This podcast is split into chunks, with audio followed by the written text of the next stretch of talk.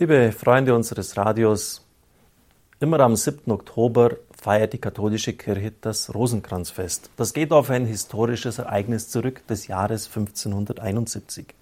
Die Türken treffen Vorbereitungen zu einer riesigen Flottenexpedition. Sie wollen die Herrschaft über das Mittelmeer erringen. Europa ist im Begriff, von einer riesigen Zange eingeschlossen zu werden. Als dann noch die Nachricht vom Fall Zyperns eintrifft, zerstreiten sich die christlichen Befehlshaber. Eine Situation extremer Anspannung und Gefahr. Der spanische König Philipp II. beauftragt Don Juan, das Mittelmeer von der osmanischen Gefahr zu befreien. Papst Pius V. ruft die ganze Christenheit zum Sturmgebet mit dem Rosenkranz auf. Es geht um Sein oder Nichtsein des christlichen Abendlandes. Die heiligmäßige Katharina von Cardon, Erzieherin von Don Juan, sah in einer Vision, dass es sich letztlich um ein Ringen der göttlichen Gerechtigkeit mit der göttlichen Barmherzigkeit handelte. Sie sah die Majestät Gottes, die Herrlichkeit des Herrn am Tag der Schlacht und ebenso viele dämonische Geister. Diese taten nichts anderes als das, wenn der Apokalypse von ihnen beschrieben wird. Der Satan ist der Ankläger vor Gott. Also sie brachten alle Sünden an den Fürstenhöfen Europas, alle Sünden der Menschen, der Christenheit vor Gott und forderten ein Eingreifen von Gottes Gerechtigkeit.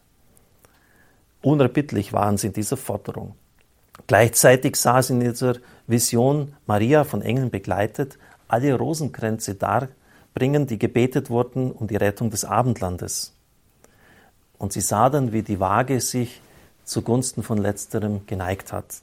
Durch das Gebet des Rosenkranzes wurde der Kampf der beiden Flotten zugunsten der Christen am 7. Oktober entschieden. Die christliche Flotte konnte einen vollständigen Sieg erringen, obwohl sie zahlenmäßig weit unterlegen war. Katharina von Cardon sagte, wir müssen der heiligen Jungfrau danken. Sie hat durch ihre mächtige Fürsprache den glänzendsten Triumph erlangt. Der Papst bestimmte den Tag des Sieges als Rosenkranzfest. Es wird nicht das letzte Mal sein, dass durch das Gebet und das Fasten in den Lauf der Geschichte eingewirkt worden ist. Wie oft sagt die Mutter Gottes bei den verschiedenen Erscheinungsorten, dass mit Gebet und Fasten sogar Kriege verhindert werden können. Mit dieser nachdenklichen Botschaft wünsche ich Ihnen alles Gute und Gottes Segen.